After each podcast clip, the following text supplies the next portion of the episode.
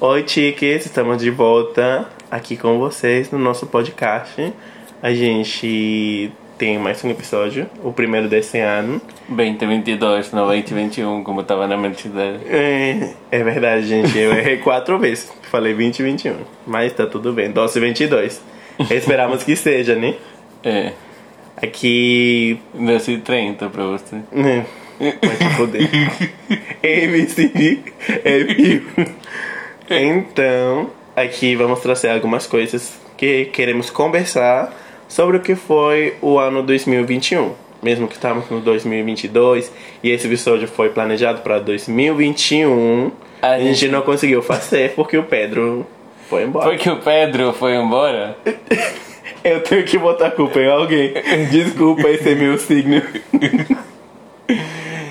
A gente enrolou demais no 2021 e a gente tem como, como meta não enrolar mais no 2022. Mas- Só que eu cheguei e já fizemos esse roteiro há uns dois dias, três dias e Riri tava me enrolando pra gravar. Eu não tava enrolando ninguém, gente. Eu tava com sono, agora eu tô trabalhando à noite. Que nem rapariga. Pode ser. Puta velha de guerra. Falaria É. a minha amiga Luísa Sons. Bom, mas aqui estamos, já gravando, já realizando uma das nossas primeiras metas Ainda No- não sabemos se vai sair no ar, então. no 2022, que era fazer pelo menos um episódio por mês, né? Então É. vai ter 12 episódios no transcurso do ano. Muito obrigado. Bom, o ano 2021 foi muito caótico. Há dois anos em pandemia e com o governo que não se importa pelo Covid, eh, políticas públicas nem causas sociais, o sentimento que prevalecia era o pânico. Eh, dito isto, eh, nem tudo foi tão ruim e quisemos fazer esse episódio para tentar ver o lado bom das coisas Bom pra quem? para nossa comunidade. Ah, tá, tá bom. Às vezes é um pouco difícil encontrar coisas positivas, eu sei.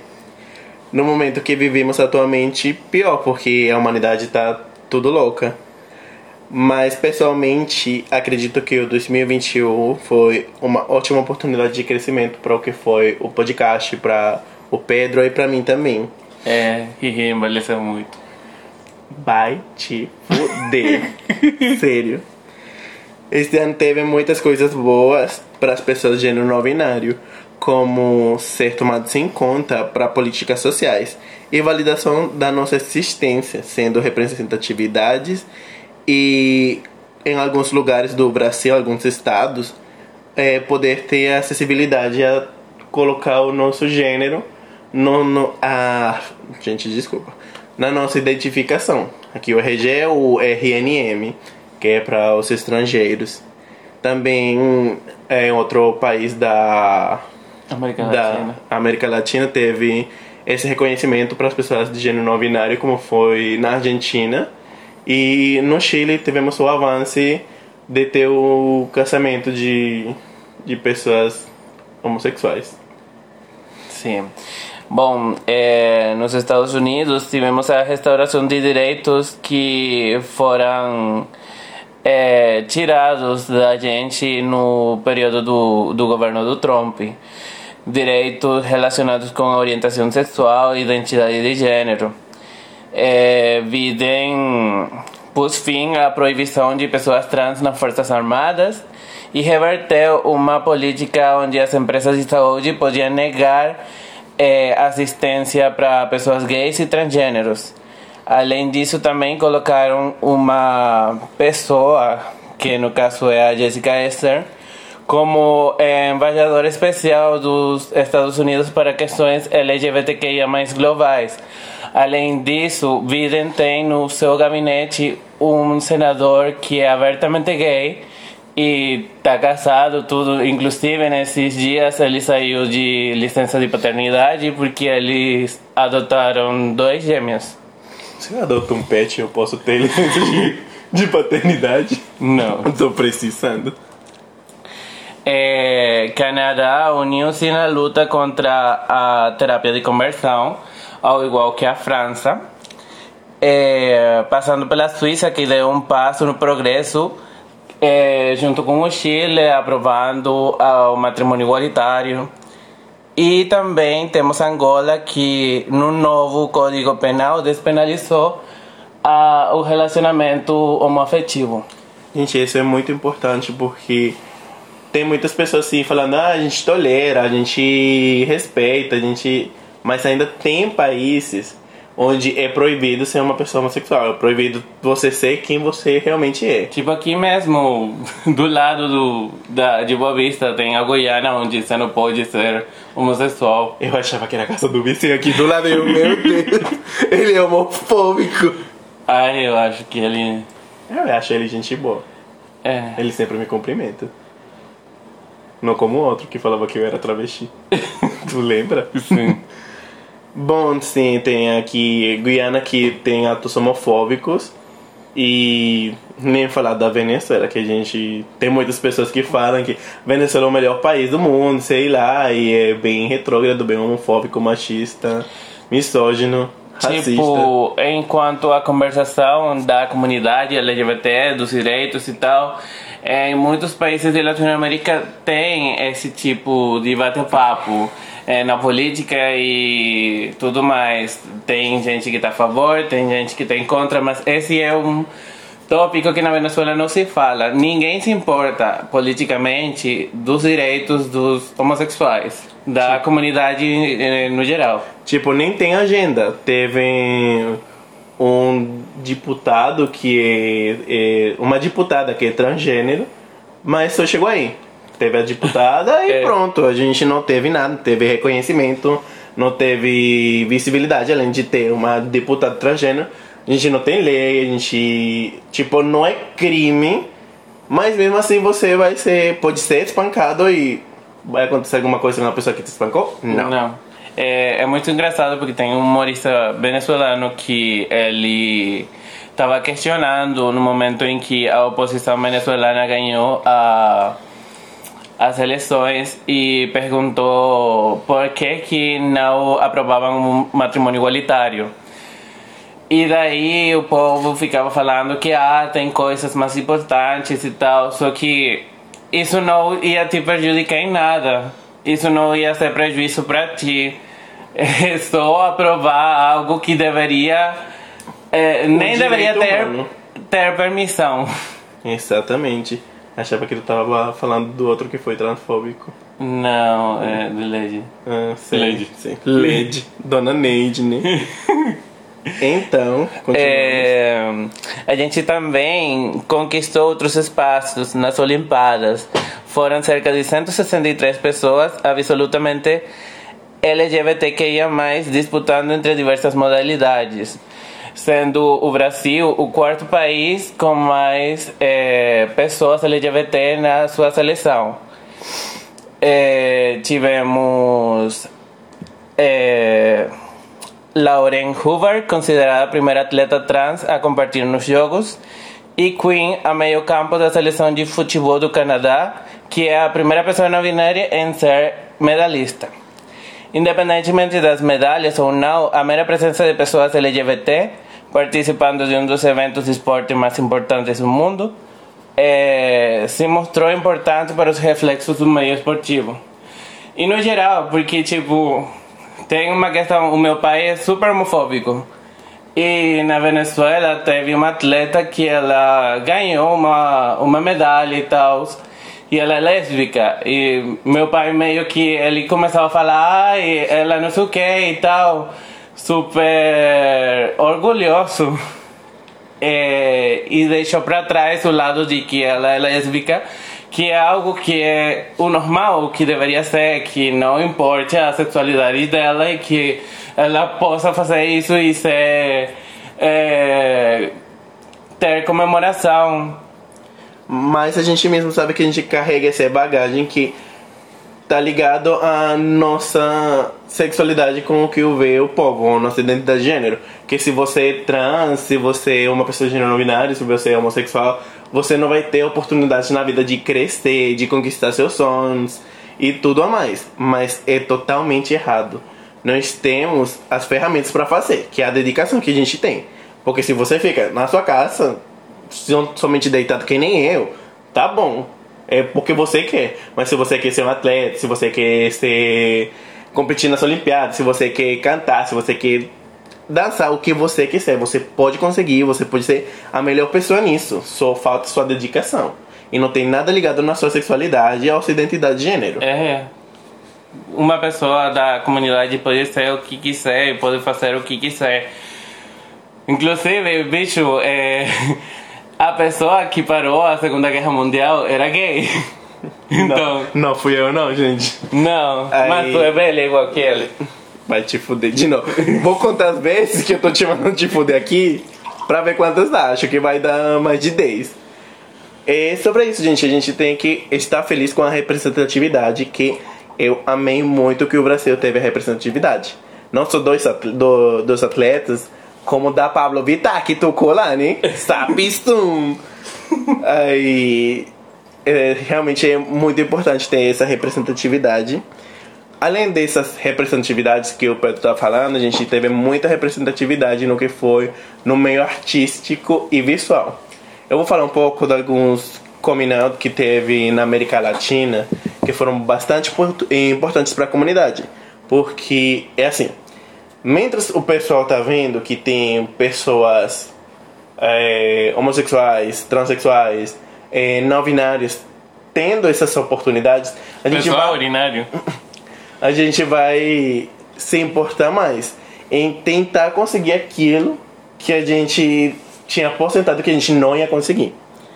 Então teve um nos combinados do 2021 teve um criador de conteúdo mexicano, que o nome dele é Mario Aguilar. E realmente os, vídeos, os vídeos dele são muito engraçados. E o Pedro não gosta, mas eu gosto, eu rio às vezes. Rindo com respeito. É que é meio millennial então. Eu tô falando que eu rio porque eu sou velho, né? Vai te foder. Tá, ele é uma figura importante porque é uma é, figura com muitos seguidores lá. Então, uma pessoa que tem um, um grande número de seguidores e tal. Que influencia pessoas. Exatamente, por isso que influencia, né? É. Aí tem essa, essa janela que abre para nós. Aí tem para todo mundo. Eu viado e eu conquistei. Aham. Então é maravilhoso ter isso. Teve também um ator já um pouco mais velho, acho que uns 50 anos, que ele atua em novelas de da América Latina que são muito famosas, acho que ele faz teatro também. E ele se abriu com as pessoas no, nas redes sociais, sociais dele. O nome dele é Roberto Manrique. E é assim, ele contou que ele não sentia a necessidade de expressar para o mundo, mas que ele tinha uma relação homoafetiva já faz oito anos. E, gente, eu amei muito, foi um momento bem forte. Ele é do Equador, Ai, ele é muito gato. É mesmo. Ah, não que não gostava de abelha não, né? E tem também um, um, uma pessoa da Venezuela que participou num concurso para homens lá que são sempre bem padrões, bem heteronormados e sempre tem aquele aquela fofoca de fulano é gay, não sei o que. Mas até agora nenhum deles tinha sido confirmado é, esse cara, Francisco Leão, ele ganhou no 2004 e ele se assumiu no ano passado como uma pessoa homossexual. Também na Colômbia a gente teve o ator Santiago Felipe Gomes, que ele é ator de grandes telenovelas de lá, de Telemundo e tal. Eu só lembro de um, mas nem lembro o nome, mas eu sei quem é ele. eu não sei. Na Argentina teve a cantante Oriana Savatini, que ela no seu Insta ela se declarou como uma pessoa bissexual. É porque estavam como que perguntando ela se tem que ter uma etiqueta, então eu sou bissexual. Somente como pra acabar com um hater, né? Ai, cadê? Tem também no Chile a atriz transexual Lux Pascal. Gente, ela é muito linda e ela tem várias séries da Netflix e que são reconhecidas mundialmente. Então é importante ter esse tipo de representatividades. E um dos mais. É, vou falar agora dos mais escandalosos. Pode em português? Comentados. Isso. Do 2021, que foi Demi Lovato como Que, uma pessoa. já, já falamos muito desse caso aqui. Isso, como uma pessoa não binária no, no mês de maio de 2021. Que teve muita gente que falava que era somente publicidade, teve muita gente que falava que tá bom, teve gente que falava já que tinha enlouquecido, que queria só atenção. Mas é simplesmente uma pessoa sendo quem realmente é. É. Tem a Laganja Estranja, pra quem é fã do RuPaul Ah. Drag Race. Let's get sick! Eu amei muito que ela se, se abrisse com a gente pra falar que é uma mulher trans, porque ela é maravilhosa. Eu acho que ela arrasa muito nas coisas que ela faz. Ela, Isso ela esteve no Brasil nesses dias. Sério? É, ela, ela fez o challenge de leilão. Ah, ela sabe falar vagabunda. É, Teve também a a. Trixie Mattel também. A Jojo Siwa, ela é atriz? Hã? A Jojo Siwa. Ela é atriz? Ela Eu não é- lembro. Não, ela, Ela é é dançarina? dançarina. Ela é dançarina. E uma coisa que eu amei do, do coming out dela é que ela falou que no momento ela não sabe em que sigla da comunidade ela está. Mas, gente, não precisa de etiqueta. É preciso a pessoa se descobrir para depois falar. Tipo, você fica, eu sou isso. Depois você se conhece com o tempo, não, eu sou isso. Aí continua se conhecendo, não, eu mudei, agora eu sou isso. Não, você não mudou. Você era realmente isso desde o começo, só que você não tinha se encontrado totalmente. Eu acho que o que ela tá fazendo é maravilhoso. É, tu sabe de onde saiu ela? Do Dance Moms, né? É. Mas eu não lembrava assim direto. Ela tava no Dancing with the Stars, agora e tava bailando com outra menina, dançando com outra menina. Eu achei maravilhoso também. Pra representatividade e Eu o. assistia muito Dance Moms. Eu não. E Bring It. Hum, também Bring It era. É, Eu, eu lembro da Dance Moms e lembro dela pela dançarina da Cia, a Mad. Aham. E teve também a atriz gatíssima Dove Cameron, que ela já declarou numa entrevista que é uma pessoa queer. Só que, pra mim, isso já eu dava por sentado, porque várias entrevistas que eu vi, ela falava que tinha crush em vários meninos e coisas assim que a gente não dá importância, até que a pessoa fala, sim, eu sou. Como foi o caso do, do ex-namorado da Olivia Rodrigo que ele falou que tinha um crush no Harry Styles. Aí todo mundo começou, mas tu é gay, não sei o que. Aí ele teve que se assumir publicamente no artigo, numa entrevista, no Insta. Gente, Mas pare é? de fazer isso. Eu sou. tu não viu a capinha do meu celular? Aí também temos as séries e os Ai, filmes. isso me fez lembrar que eu tava na Venezuela e a minha capinha também é parecida com a de Riri, é Color Sour. E Mas a- o do Pedro é o Deluxe, o meu é normal, assim, bem, bem clarinho. então eu tava lá de boas e veio uma menina e ela falou: Ah, esse é teu telefone? E eu, sim. E ela, mas por que é dessa cor? Essa cor é de menina. É, Eu não quero falar disso. Eu vou deixar pra falar da minha história com as capinhas no outro episódio, porque eu já falei muito dela nesse rolê recentemente. Mas aqui a gente agora vai falar um pouquinho das séries que tiveram representatividade no 2021. Algumas a gente já comentou aqui no podcast, mas essas aqui acho que a gente não comentou assim muito. É, ou passou de lado. Outras que foram somente no final do ano. E vai começar o Pedro, porque foi uma das favoritas dele. É, eu assisti muito Generation, eu me identifiquei muito com as personagens e tal. E essa represen- representatividade queer dessa pessoa que tenta ser ela no máximo possível todos os dias e que Mesmo se sentindo agobiado, porque o que eu senti era que às vezes ele fazia isso, mas ele não estava totalmente feliz, ou tinha que mudar de um momento para outro porque não deixava entrar em alguns lugares. Mas é muito boa, gente, a representatividade e o, o que transmite. E o Pussy Power. E você chega a perceber, chega a sentir. É, eu quero falar de uma que não é, é, é nova, mas é inspirada em uma série velha, que é Muito. And Just Like That. E, gente, eu chorei horrores, principalmente. mas teve a representatividade de todo tipo. Eu acho que até agora tudo que estão fazendo de representatividade com pessoas pretas, com pessoas velhas, com pessoas queer é maravilhoso. Simplesmente está perfeitamente trabalhado. Os detalhes são impecáveis. Realmente amei. Também queria falar sobre a, o filme da Netflix, que ele é mexicano, é, El Baile de los 41. Que na verdade é do 2020. Ah, sim, mas foi liberado na Netflix do ano passado, então É. pra mim é do ano passado. Eu assisti o ano passado.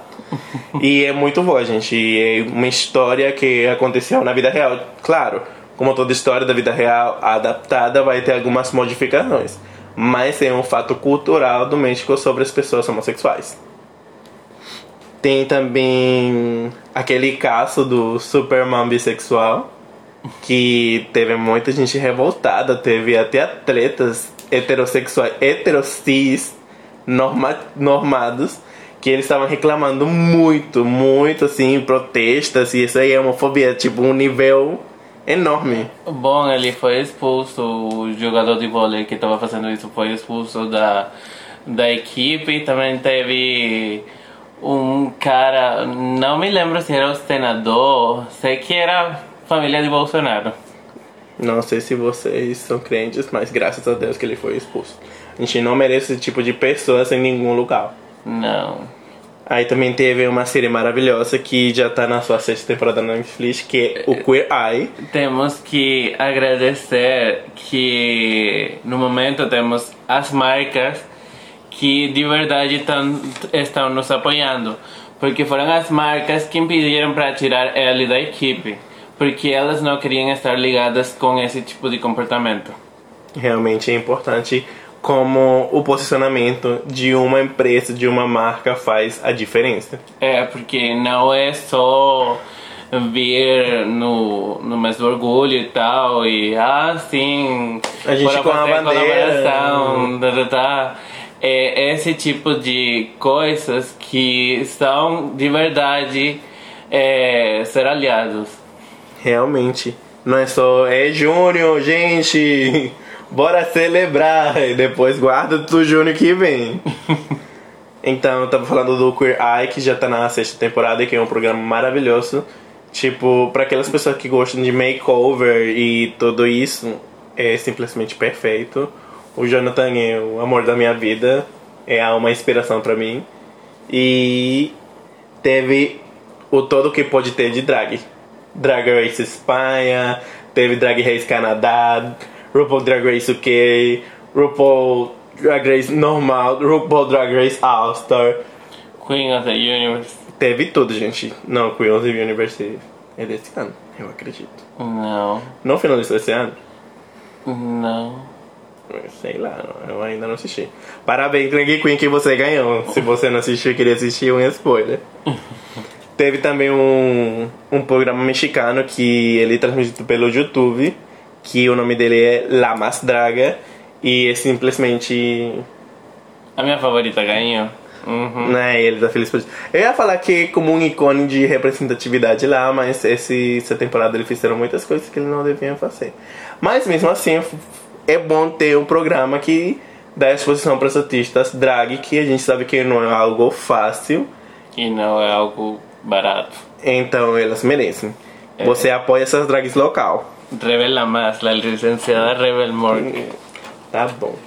Bom, gente, a gente já queria finalizar e agradecer vocês por esse ano 2021, que foi muito importante ter algumas mensagens com vocês e o apoio que a gente recebe é muito importante o que faz que a gente continue aqui. Acho que uma das coisas mais importantes que aconteceram no 2021 foi ter iniciado isso, é, ter dado uma nova visão no podcast, é, termos nos esforçado tanto, tipo, para pro Natal, a gente tinha um monte de planos. Concretamos um, mas concretamos. Mas dessa vez é, é, eu vi que é uma coisa importante sobre a planificação. E então a gente vai tentar fazer mais coisas é, pra dar pra vocês. Esperamos Ah, que vocês eu, gostem. Eu não vou prometer nada, Eu acho que é é melhor a gente se, Chegar organi- com uma se organizar aqui e trazer o prato prontinho pra ser. Bom, pelo, pelo menos vocês sabem que vai ter pelo menos um episódio por mês. É. Na verdade, só queria agradecer pra vocês. Muito, muito. Podem nos encontrar nas redes sociais como podcast no binário. E o meu é Dayriri no Insta. E o meu é Pedro Rodrigues. Então, até mais, chiques. Beijos. Tchau, tchau.